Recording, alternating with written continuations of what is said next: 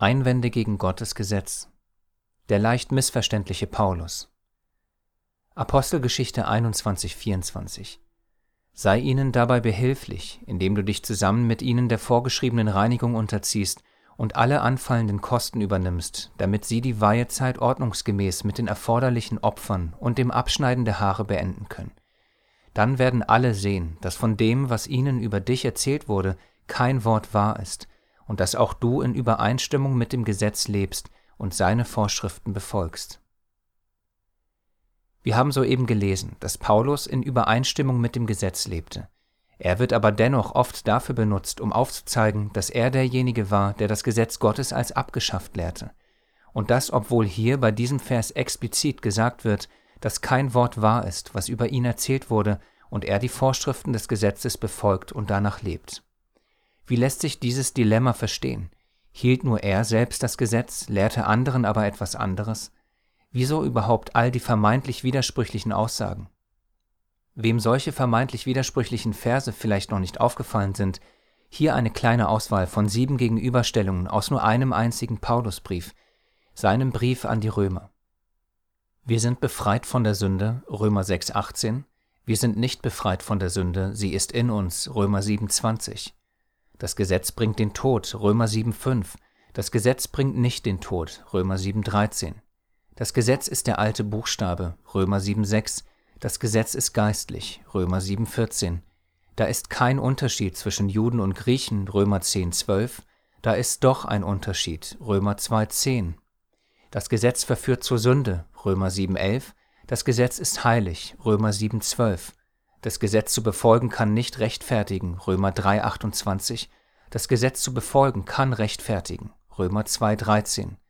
Wir dienen nicht mehr dem Gesetz, Römer 7,6. Wir dienen von Herzen dem Gesetz, Römer 7,25.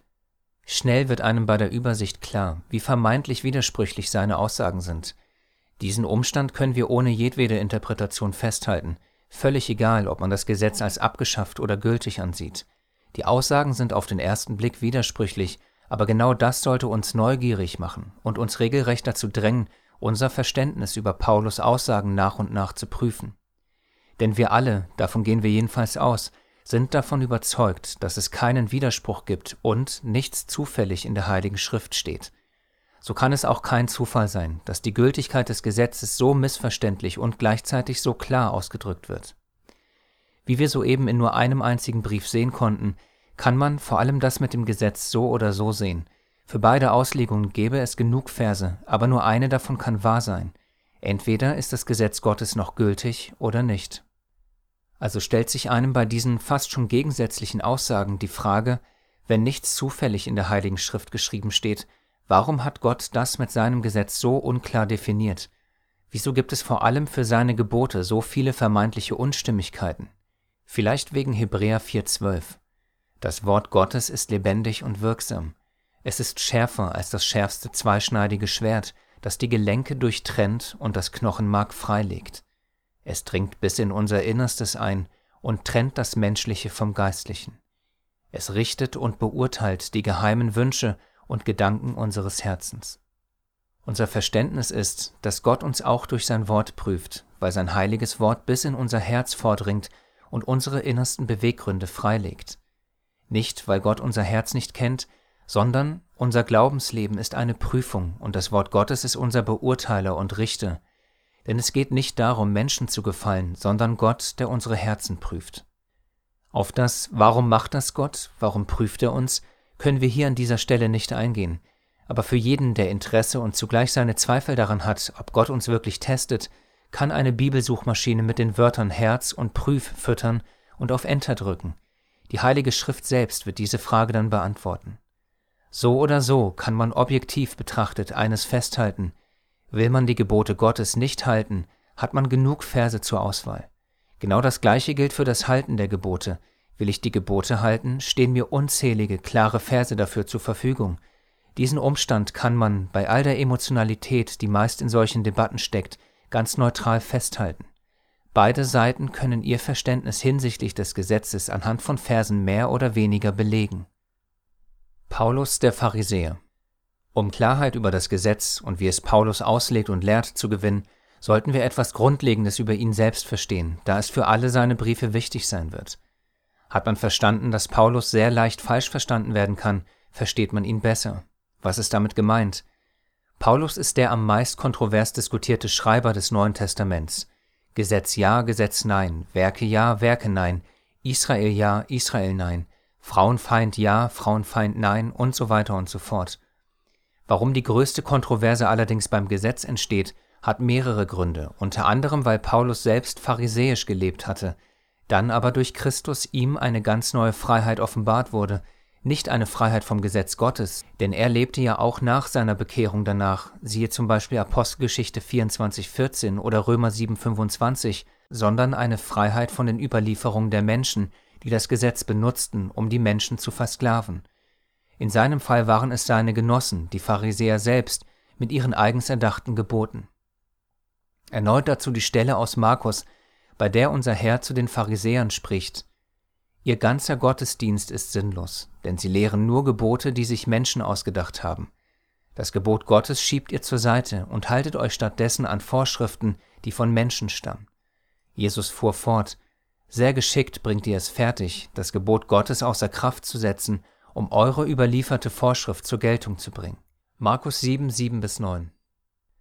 Diese Stelle kurz zusammengefasst, weil sie so wichtig ist, auch wichtig, um Paulus besser zu verstehen, der selbst, wie gesagt, ein Pharisäer war. Der ganze Dienst der Pharisäer für Gott war sinnlos, weil sie dem Volk nur von Menschen ausgedachte Gebote und Vorschriften, die von Menschen stammen, lehrten. So schoben sie das Gebot Gottes, das Gesetz zur Seite. Dies alles machten sie auf sehr geschickte Weise, um ihre überlieferte Vorschrift zur Geltung zu bringen. Mit dieser geschickten Art setzen sie das Gebot Gottes außer Kraft. Versteht man diese scharfen Worte unseres Herrn an die Pharisäer, versteht man den wahren Grund, warum er sie immer wieder bloßstellte und rügte, in allen vier Evangelien. Es war nicht, weil sie das Gesetz sehr genau hielten, sondern es war, weil sie das Gesetz Gottes sehr geschickt außer Kraft setzten. Frage. Würde unser Herr in einer ähnlichen Situation heute anders reagieren? Was würde er sagen? Seine Antwort hat er uns bereits in der sogenannten Bergpredigt gegeben, in der er zu uns allen, solange Himmel und Erde bestehen, Folgendes spricht.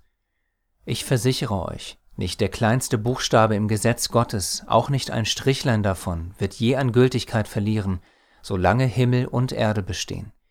Alles muss sich erfüllen. Wenn jemand auch nur das geringste Gebot Gottes für ungültig erklärt und andere dazu verleitet, dasselbe zu tun, wird er in Gottes himmlischem Reich nicht viel bedeuten. Wer sich aber nach Gottes Geboten richtet und sie anderen weitersagt, der wird in Gottes himmlischem Reich großes Ansehen haben. Ich warne euch, wenn ihr den Willen Gottes nicht besser erfüllt als die Schriftgelehrten und Pharisäer, kommt ihr ganz sicher nicht in Gottes himmlisches Reich. Wie man nun den Willen Gottes besser erfüllt als die Pharisäer, lehrt uns unter anderem Paulus. Man kann sagen, dem Herrn war es wohlgefällig, den Pharisäer Paulus zu erwählen, um die Pharisäer und ihre Menschenlehre bloßzustellen. Dieses von ihm auserwählte Gefäß sollte das Gesetz Gottes nun auf richtige Weise lehren. Die Frage, die hinsichtlich Paulus für uns alle wichtig ist, lehrte er das Gesetz Gottes im Auftrag des Herrn und Matthäus 5,19 gemäß, also ohne dabei auch nur das geringste Gebot Gottes für ungültig zu erklären und andere dazu zu verleiten, oder nicht? Paulus seine Ausdrucksweise. Paulus ist unter anderem deshalb so leicht missverständlich, weil seine Sprache sehr genau, aber gleichzeitig auch kompliziert aufgebaut ist, von der geistlichen Tiefe seiner Worte ganz zu schweigen. Sind wir frisch im Glauben oder kennen die Heilige Schrift nicht gut genug, können wir vieles davon falsch verstehen. Ist das eine Mutmaßung oder Meinung unsererseits? Wir lesen hierzu die Worte des Petrus über Paulus im 2. Petrus 3,16. Er schreibt in seinen Briefen mehrfach darüber, Allerdings ist manches davon nur schwer zu verstehen. Und deshalb haben Leute, die entweder unwissend oder im Glauben noch nicht gefestigt sind, vieles verdreht und verfälscht. Die Heilige Schrift selbst bestätigt, dass Paulus schwer zu verstehen ist. Um als sogenannter noch nicht im Glauben gefestigter zumindest ein wenig Schutz vor diesen Paulus-Missverständnissen zu haben, hilft es uns allen, bewusst nicht einzelne Verse für die Betrachtung wichtiger Themen zu lesen, sondern Verse in ihrem Gesamtzusammenhang zu betrachten. Das ist generell für die Bibel wichtig, aber bei Paulus ganz besonders. Wieso drückte sich Paulus nicht einfacher aus? Paulus war sich seiner leichten Missverständlichkeit voll und ganz bewusst.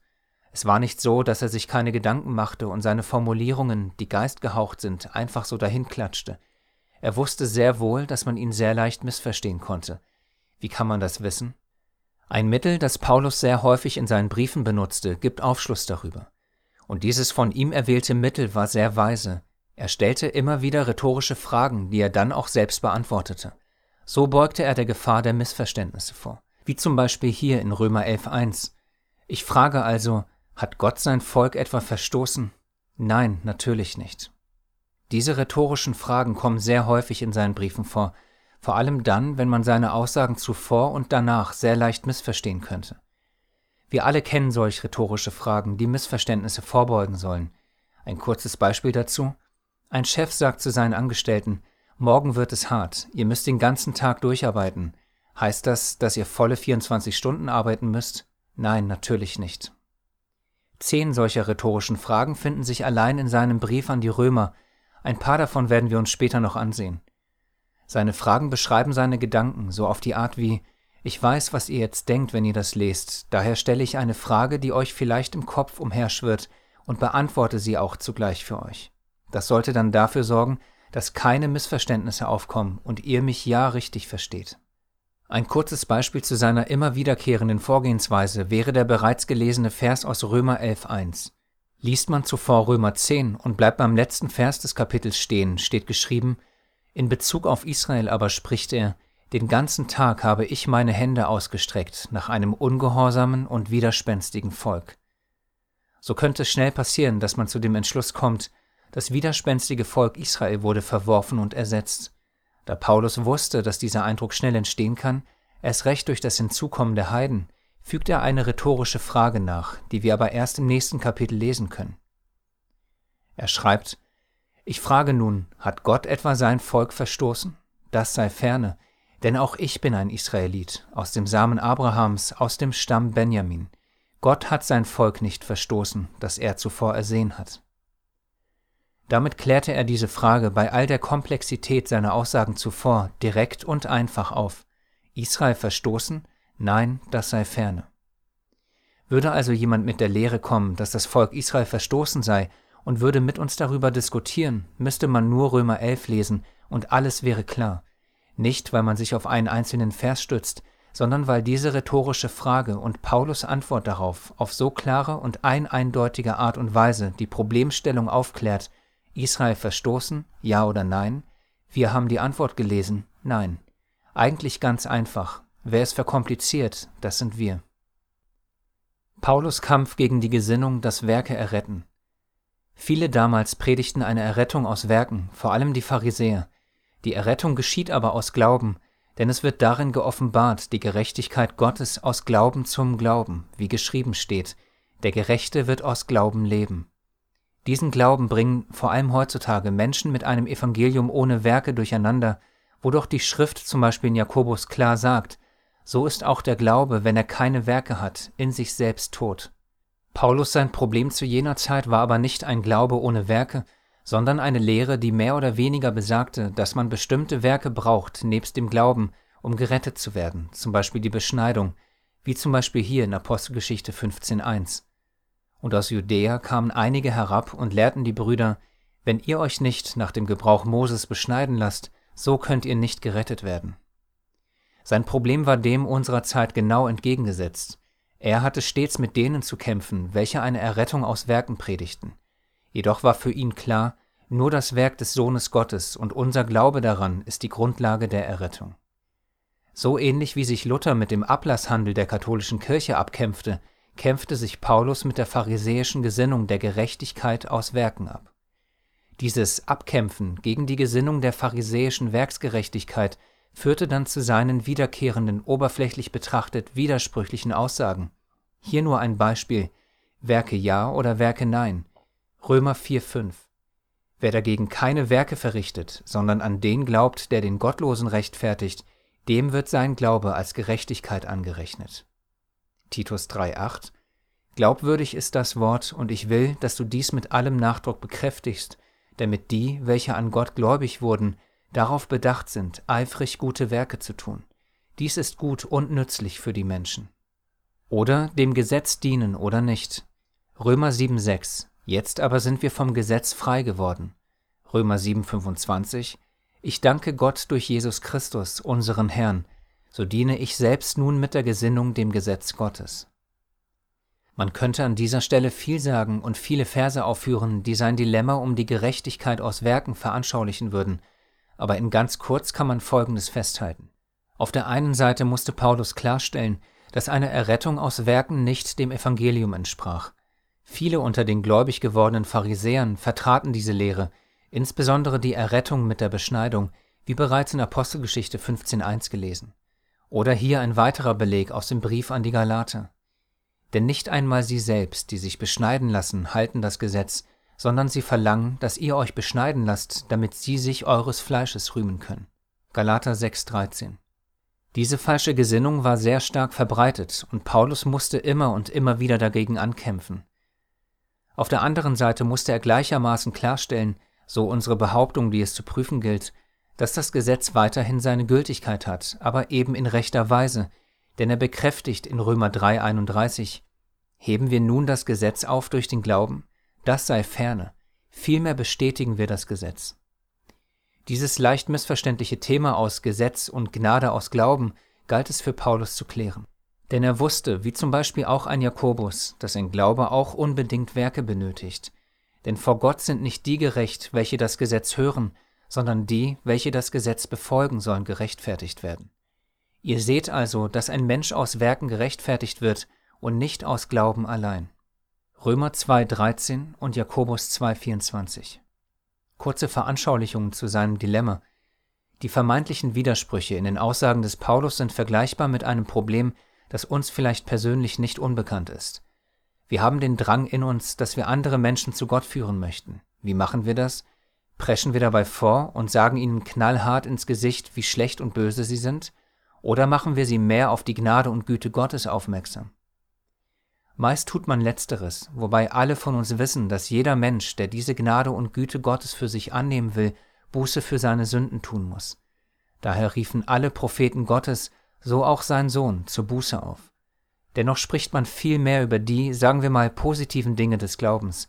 Das heißt, man hebt den einen Teil der Bibel extrem in den Vordergrund und der andere rückt ganz automatisch in den Hintergrund. Hebt das aber die in den Hintergrund gerückte Wahrheit auf? Natürlich nicht, sie wird lediglich nicht betont. Und ist man dann unwissend und nicht gefestigt im Wort Gottes, so wie in der Aussage von Petrus im 2. Petrus 3,16, kann sich schnell ein falsches Bild ergeben, weil man meint, nur das, was in den Vordergrund gedrängt wurde, ist das Entscheidende. Ein anderes ähnliches Beispiel wäre, wir sehen Geschwister leiden, weil sie sich selbst ihre Sünde nicht vergeben können. Sie haben Buße getan, aufrichtig vor Gott, aber dennoch kommen sie von den Schuldgefühlen nicht los. Was tut man, um zu helfen? Sicherlich gibt es viele Möglichkeiten, aber das eine ist immer gut. Verse mit Zusagen und Versprechen aus der Schrift suchen und der Person dadurch in Erinnerung rufen, dass Gott jede Sünde vergibt, wenn wir wahrhaftig Buße tun. Da man helfen will, wird man ausschließlich die Kraft und Hoffnung spendenden Verse wiederholen und diese in den Vordergrund rücken. Man wird ganz automatisch diejenigen ausklammern, bei denen es um die Tragweite der Sünde geht. Erneut die Frage, hebt das eine die anderen Verse auf, in denen wir klar davor gewarnt werden, zu sündigen oder gar in der Sünde zu verharren? Hebt das die Gefahr der Sünde für unser Leben mit Gott auf? Natürlich nicht, aber bedingt durch die Situation, in der wir uns befinden, rücken wir den einen Aspekt der Wahrheit extrem in den Vordergrund, wollen aber sicherlich nicht, dass man den anderen Aspekt der Wahrheit vergisst und sich so in Gottes Vergebung und Gnade badet und nicht mehr aus der Sünde herauskommt.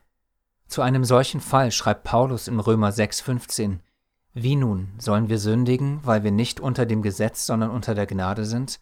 Das sei ferne. Diese Art der Klarstellung sind keine leichte Aufgabe für keinen von uns, denn dadurch besteht immer die Gefahr, dass ein Aspekt der Schrift absolut in den Vordergrund tritt und der andere dadurch vergessen oder am Ende völlig missverstanden wird, je nach Situation, in der man sich befindet. In dem Beispiel der leidenden Geschwister will man ja nur helfen, und genau das Gleiche wollte auch Paulus. Er wollte helfen, so dass nicht diejenigen Irrlehrer mit ihrem Ihr müsst dieses und jenes tun, um errettet zu werden, die Brüder verführen.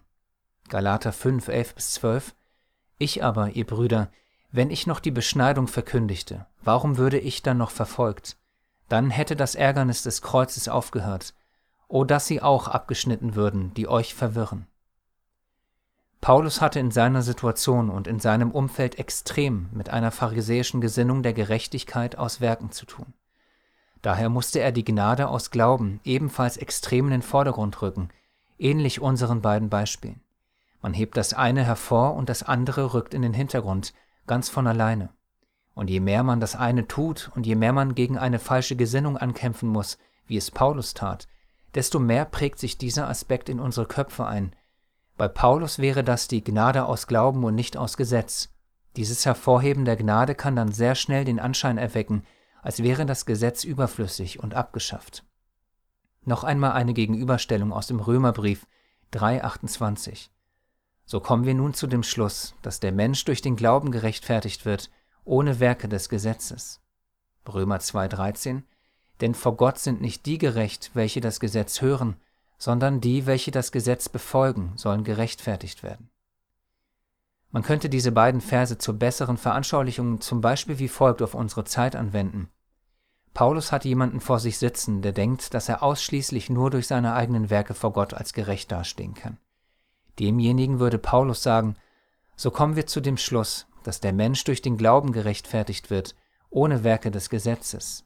Oder siehe Galater 5,4, du bist losgetrennt von Christus, der du durchs Gesetz gerecht werden willst, du bist aus der Gnade gefallen.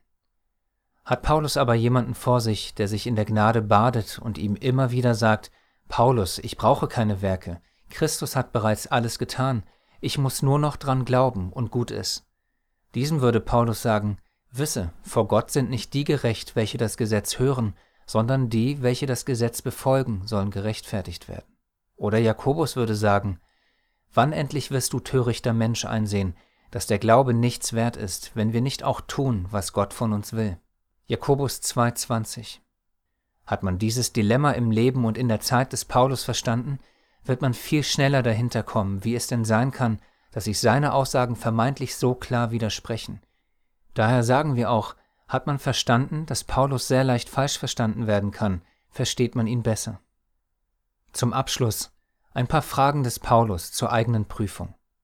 Wie wir bereits erwähnt hatten, wenn wir alle die Heilige Schrift nüchtern betrachten, ist eines gewiss, egal ob man das Gesetz als gültig oder abgeschafft erachtet, sollte sich jede Seite eingestehen, dass es Verse gibt, die sich augenscheinlich widersprechen, und zwar für beide Auslegungen. Da wir aber wiederum alle wissen, dass sich die Bibel nicht widersprechen kann, muss es eine Lösung für dieses Dilemma geben. Es kann unmöglich beides gelten. Also wie löst man das Problem? Die Lösung für Paulus selbst war, wie bereits erwähnt, rhetorische Fragen zu stellen, um zumindest immer wieder zwischendurch den Lesern bzw. Zuhörern Klarheit über das Gesetz zu verschaffen. Er wusste, dass seine Worte sehr leicht in den falschen Hals kommen konnten vor allem die über die Gültigkeit des Gesetzes, da er doch so sehr gegen die falsche Gesinnung der Errettung aus Gesetzeswerken ankämpfen musste. Daher wiederholte er immer und immer wieder seine rhetorischen Fragen, weil gerade dieses Thema für seine Zeit heiß debattiert wurde. Er wollte, um das ist eindeutig zu erkennen, allen klar machen, dass die Grundlage der Errettung die Gnade Gottes ist und nicht das Halten des Gesetzes. Das dadurch nach hinten geschobene Gesetz holt er durch seine einfachen Frage-Antwort-Aussagen wieder hervor um so für uns leicht entstehende Missverständnisse vorzubeugen. Gleichzeitig heben die wiederkehrenden Antworten mit Das sei ferne die Absurdität seiner eigens formulierten Fragen sehr eindringlich hervor. Man bedenke bei den gleichfolgenden Versen, dass diese von ihm für unser Verständnis formulierten Fragen ein Spiegel unserer Gedanken sein sollen. Das heißt, wenn dich eine dieser Fragen interessiert, hat sie Paulus bereits für dich beantwortet. Galater 3:21 Ist nun das Gesetz gegen die Verheißungen Gottes? Das sei ferne. Römer 7,7 Was wollen wir nun sagen? Ist das Gesetz Sünde? Das sei ferne. Römer 7,12 bis 13 So ist nun das Gesetz heilig und das Gebot ist heilig, gerecht und gut. Hat nun das Gute mir den Tod gebracht? Das sei ferne. Römer 6, 1 bis 2 Was wollen wir nun sagen? Sollen wir in der Sünde verharren, damit das Maß der Gnade voll werde? Das sei ferne. Zum Abschluss die vielleicht wichtigste Frage-Antwort-Klarstellung Römer 3,31. Heben wir nun das Gesetz auf durch den Glauben? Das sei ferne. Eine sehr deutliche und klare Sprache, keine endlos langen Paulussätze, die man falsch verstehen könnte, nein, sondern ganz kurz und knapp auf den Punkt gebrachte Fragen, die er stellvertretend für uns stellt und dann auch selbst für uns beantwortet. Kann es sein, dass das Gesetz Gottes aufgelöst sei? Nein, das kann auf keinen Fall sein.